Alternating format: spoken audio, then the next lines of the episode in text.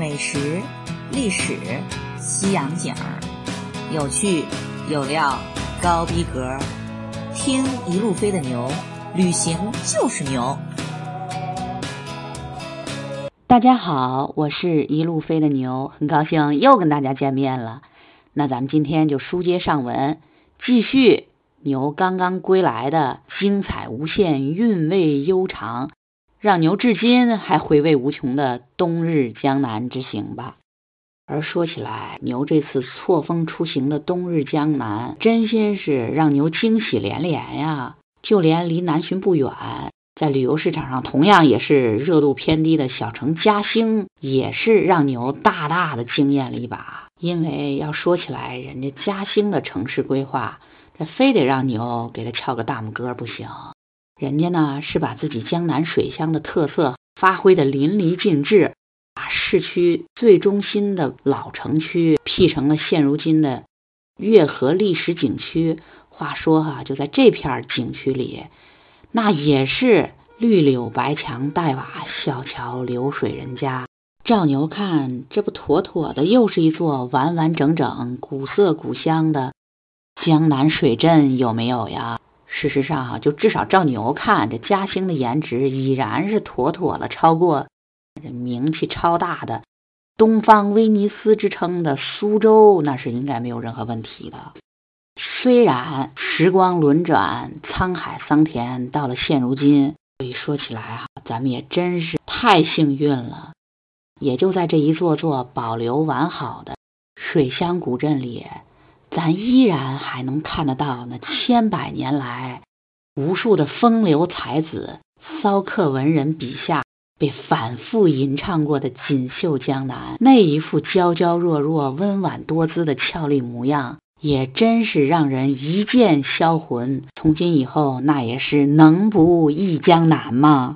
而且江南的韵味儿，大家看题目应该就依稀已经有感觉了。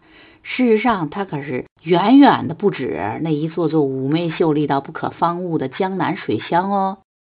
要知道哈，就连 UNESCO，也就是联合国教科文组织都明白，这文化遗产它有物质的同时，它也有非物质的呀。所以呢，这牛到了绍兴之后，根本就连什么那些大名鼎鼎的鲁迅故居啦、王羲之故里啦，甚至哈咱们伟大的周总理的故居啦、王阳明的书院等等这一系列大名鼎鼎的景点，来不及去打卡。第一时间，麻利儿的哈就冲到了人家的绍兴大剧院。说起来，这可是为嘛呢？了解牛的老听众应该都已经知道，虽说是土生土长在我大长安，这如果照美国算法的话，牛啊百分百如假包换的是西安人没有问题。但是呢，如果哈要照中国算法的话，牛每一回填表格，那可都得在籍贯那一栏老老实实的填上江苏无锡，因为呢，牛的父母哈那都是如假包换的江南人士，那是他们那一辈大学毕业以后响应党的号召支援大西北，才来到了长安。所以父母这一辈从小对牛所进行的浸染，那也是。软糯温柔的吴侬软语来的，所以由此而而派生的江南的艺术的代表越剧，那也从小就是牛的心头所爱。而越剧这个越呢，得跟大家稍微科普一下，它不是广东的那个越，它是吴越的那个越，也就是大家都哈很熟悉的这越剧《红楼梦》。对，就是这个，这天上掉下个林妹妹，大家应该都听过吧？而越剧呢，它的前身。的名字叫什么呢？Bingo，它叫绍兴戏。顾名思义，这绍兴肯定就是这越剧的发源地以及发祥地了。就您没听过这天上掉下来个林妹妹啊？好吧，对越剧是一无所知。北方的朋友嘛，这很正常。牛就跟大家哈，只简单的提一条：这越剧的旋律真可以说是在咱全中国的古典戏曲里。这数一数二拔头筹的，没有任何问题。就给大家举一个例子吧，咱大中华最为全世界所承认的世界名曲是哪个呢？Bingo，大家应该都知道，那肯定得是小提琴协奏曲《梁祝》。而《梁祝》的旋律，牛可得骄傲的咱大家说，那就是从越剧衍生而来的。甚至其中的很多片段，最典型的，就比如说那楼台会，它就是完完全全的越剧梁山伯和祝英台的楼台会的 copy，连一个音符都没改过。这一点哈，不是牛说的，是人家《梁祝》的作曲家何占豪老先生本人承认的。说起来，就这一次下江南，牛可是又一次的人品大爆发了。牛就在绍兴待的这短短两天，还真的就是人家福建芳华越剧团全国巡演绍兴站的最后一天演出，竟然都让牛赶着了。话说哈，这个福建芳华越剧团，那可是越剧泰斗之一的尹桂芳先生所创，可以说是。全国仅次于浙江小百花越剧团，整个越剧的两根台柱子中的一根呢。而说起来哈，这点啊，牛也得跟大家稍微科普一下，那就是跟京剧正好是完全相反，京剧。旦角儿也是男生唱，而越剧呢，不论男女，全都统一是女生唱的，就是小生，他其实也是女演员。就牛刚才说的这个尹桂芳先生，他其实也是一位女士，但咱当然尊称人家为先生。而就这一次牛在绍兴大剧院欣赏到的这个演出，它正好就是相当经典的越剧剧目《玉蜻蜓》。这玉蜻蜓的这个男主角的演员，他就是咱们的尹桂芳先生的嫡传关门大弟子。当然了，也是一位美女，但是扮相啊，绝对是英气逼人，就姨父的形容一个字儿帅。而说起来，就是当晚的演出，他可是一连气儿演了三个小时。因为呢，这出剧目，他可是在传统戏曲中啊相当少见的剧情复杂、情节跌宕。就连舞台节奏都牢抓人心，演员们的演出那就更不用说了，唱念做是样样俱佳，绝对的精彩纷呈。话说这三个小时的演出，连中间幕间休息都没有，这也是让一只从小就痴迷越剧的铁杆粉丝牛一次性的就听了过瘾。而且呢，就在演出当天，那偌大的剧院基本可以说是座无虚席，而且这演出结束之后。兴奋的观众是争先恐后的就涌到台前，给整个剧组是报以如雷般的热烈掌声。面对观众的热情，这剧组连谢幕都进行了三回。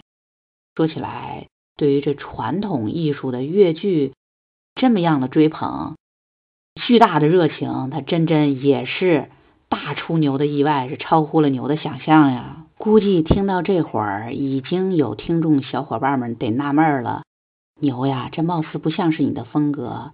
话说都在国内旅行了，都到这会儿了，还没开始讲美食呢。估计应该已经有小伙伴们等的不耐烦了吧？说起来真不怪牛，这是因为跟上次去潮汕纯粹是为了打卡美食是完全不同的。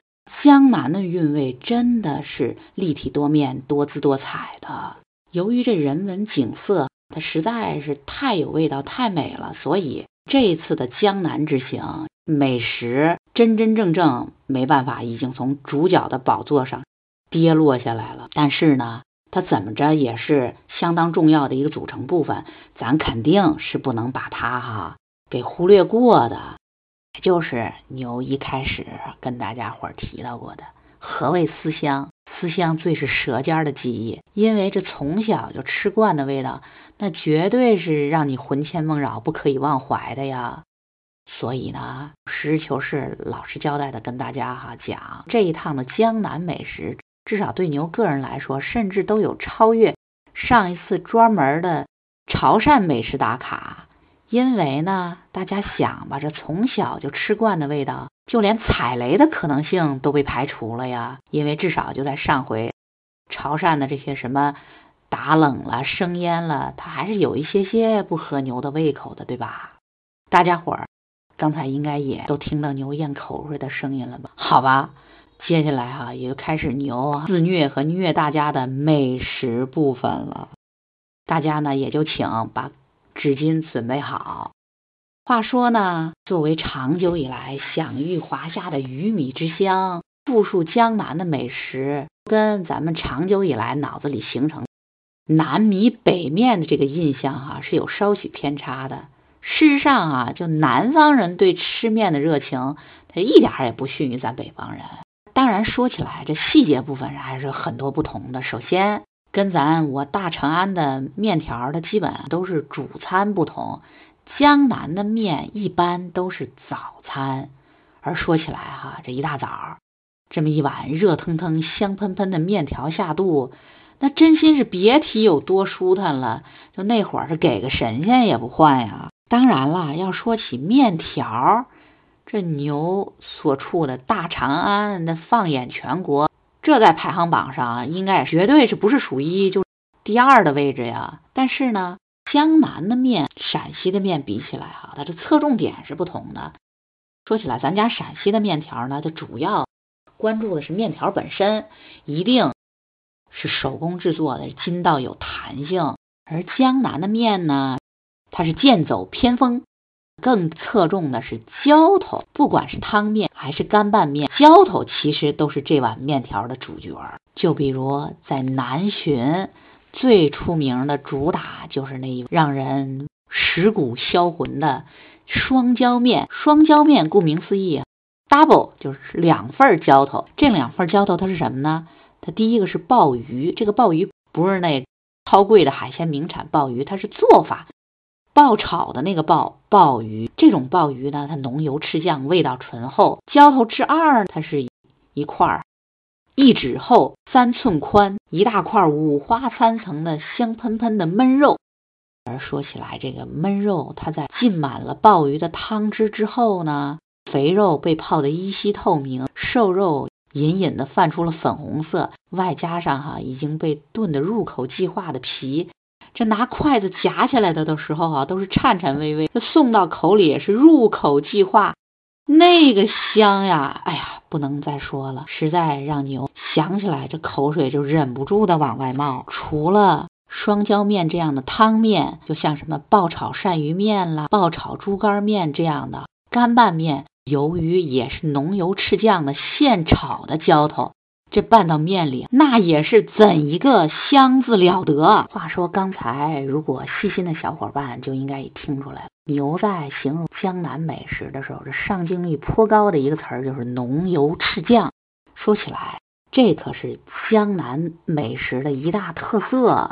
除了浓油赤酱之外呢，由于江南自古以来就是富庶甲天下的鱼米之乡，对吧？而咱们家传统的中华的美酒，它不都是拿粮食酿的吗？只有粮食够了，这才酿得起酒吗？江南的美酒，这在中国古代那也可以说是独步武林，像什么绍兴的花雕女儿红啦，大家伙儿哈应该也都是如雷贯耳的，对吧？而这盛产美酒的同时呢，这美酒也就被大规模的用到了这美食的制作上。江南美食的另外一大特色呢，就是酒香袭人，很多菜哈，那都是飘着浓浓的酒香的，就像什么醉鸡、醉蟹，甚至还有呢糟的味道，糟鸡、糟鱼等等哈，那都是的美酒入菜的典型代表。而且说起来哈，可能也是让很多人吃不惯的是江南美食的另外一大特色呢，就是偏甜。说起来。菜里大量的放糖，这可能是让很多北方人，尤其是有所处的大长安的同学们啊，吃不习惯，觉得这菜是甜口的，怎么这么怪呀？但实事求是的讲，江南的菜里放糖真的是有讲究的。这所谓的浓油赤酱里，糖它绝对是一味重要的哈调料，因为也不知道怎么着，就在大油爆炒之下，是酱油和白糖呢。真的就发生了不可思议的化学反应，这做出来的菜，尤其是荤菜，不论是鱼也好，肉也好，酱油和白糖所激发出来这个香气，真心是相当独特，而且极其的美味的。就比如大家伙儿都听说过绍兴的名菜梅干菜扣肉啦，葱烤鲫鱼啦，红烧鳝段啦，等等等等，这一切啊，都是浓油赤酱，外加上啊，就牛刚才说的稍微泛甜的味道的典型代表。除此之外，人江南之所以能被称作鱼米之乡，那肯定也不是浪得虚名的呀。所以，虽然面条它是极其受欢迎的早餐。但说到底，人江南人主要还是吃米的，尤其是这边的糯米制品，年糕、粽子、汤圆、小圆子、甜酒酿，也就是咱北方人常说的醪糟，它样样都是软糯香甜，好吃的不要不要的呀。尤其是到了宁波以后，年糕可就变成了最重要的主食，是用来炒一切的，比如说炒菜、炒肉、炒海鲜、炒牛杂，其中。让牛最惊艳的就是那一款看起来黑不溜秋、貌不惊人的墨鱼炒年糕。话说，就人这墨鱼炒年糕，它也是扎扎实实的让牛的舌尖儿哈大大的惊艳了一把。大家知道，这宁波靠海，宁波的小海鲜本身啊就是出了名的新鲜，而这道墨鱼炒年糕，它是拿猪油大火旺炒的，这味道。那就是有够特别，而且啊，再配上这宁波年糕的独特的软糯弹牙，尤其是相当弹牙的口感，那简直啊，它就是简直了。不好意思，牛这会儿啊又得开始咽口水了。而要说起来，拿墨鱼做菜，这可真不是咱大中华的专利。牛呢是在意大利、西班牙可都吃过，那也是相当特色的。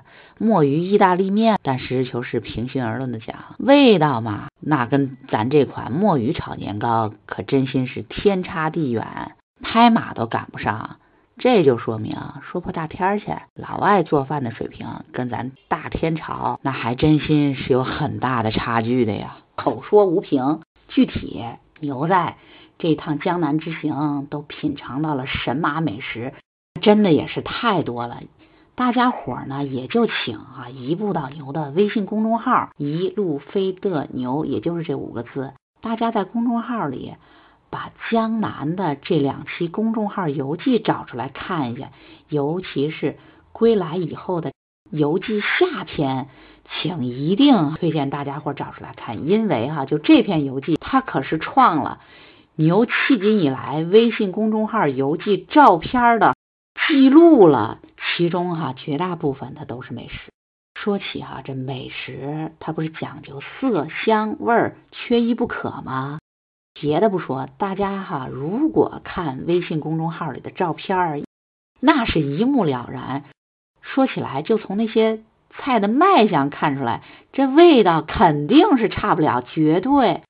是跟哈这照片里所呈现出来菜的品相哈相搭调、相匹配的，是一点问题都没有呀。说起来哈，就牛这一趟江南之行，这不是马不停蹄的，短短一个星期之内走了四个地方嘛。它是南浔、嘉兴、绍兴，最后一站呢是浙江的第二大城市宁波。说起来，宁波呢。它跟前面这些典型的江南水乡古镇比起来啊，颜值就真的差了那么一丢丢，是一座比较典型的大城市了吧？但是呢，就人家宁波的这家永上名造餐厅，那可是给了牛一个巨大的、深刻的印象，因为就这家餐厅，那可是牛活到今天所见识到的最。火爆的餐厅，而且（括弧）绝对没有之一。话说，也就是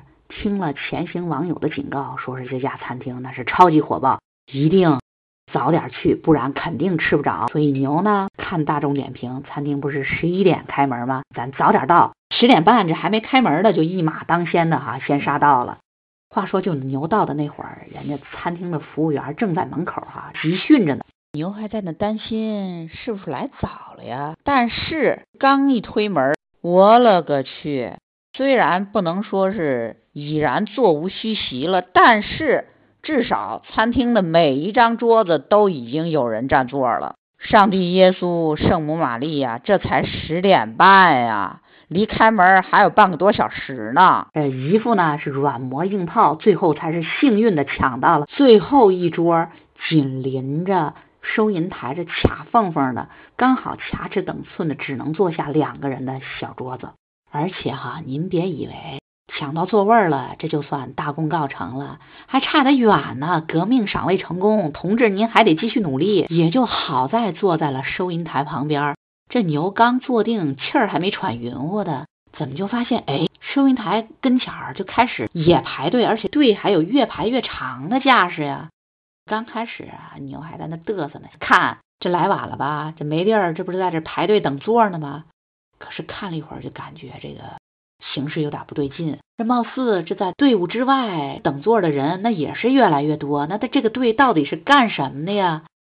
赶紧去一问才知道，妈妈咪呀，这条长龙它其实是排队等着领点菜器的。大家明白了吧？就是您排到了座还不算，还得赶紧的麻利儿哈排队。等着领点菜器，不然连点菜器都没有了。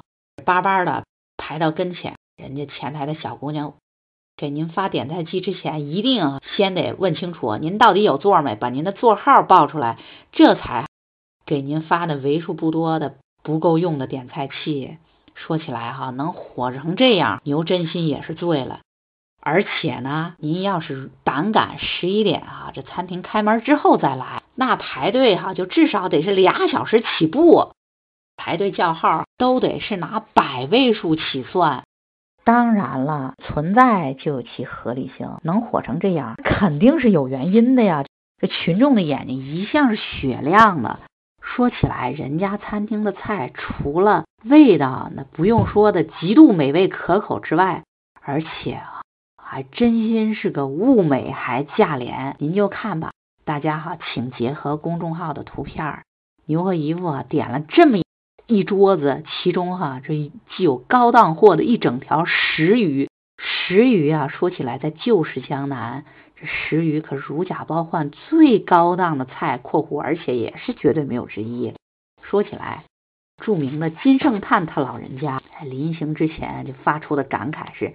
我人生就有三大恨：一是红楼无尾，二是海棠不香，最后一个就是石鱼多刺。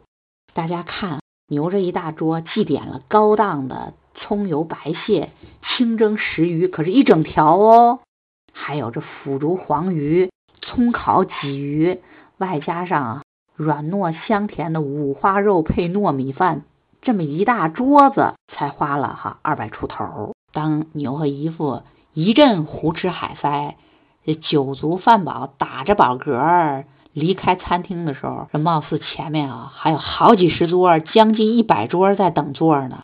牛这会儿哈也是心下窃喜，果然它是早起的鸟儿有虫吃呀。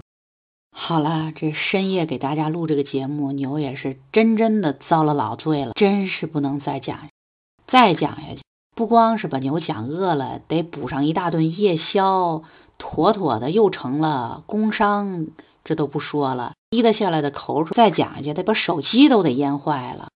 所以大家伙看哈，那就是刚从江南归来，牛对他的思念又一发不可收拾的汹涌澎湃起来了。而也就是这么样妩媚多姿且韵味悠长的锦绣江南。他也真真是牛的心头所爱，让牛一直以来是魂牵梦绕，片刻不能去心呀。好了，那咱们今天这一期就是牛刚刚胜利归来的冬日江南，给大家伙儿新鲜热乎的及时插播。从下一期开始，大家应该知道，肯定又得是全新的旅程了，所以一定会更加精彩的。好了，那咱们今天就先到这儿吧，依然是下期见。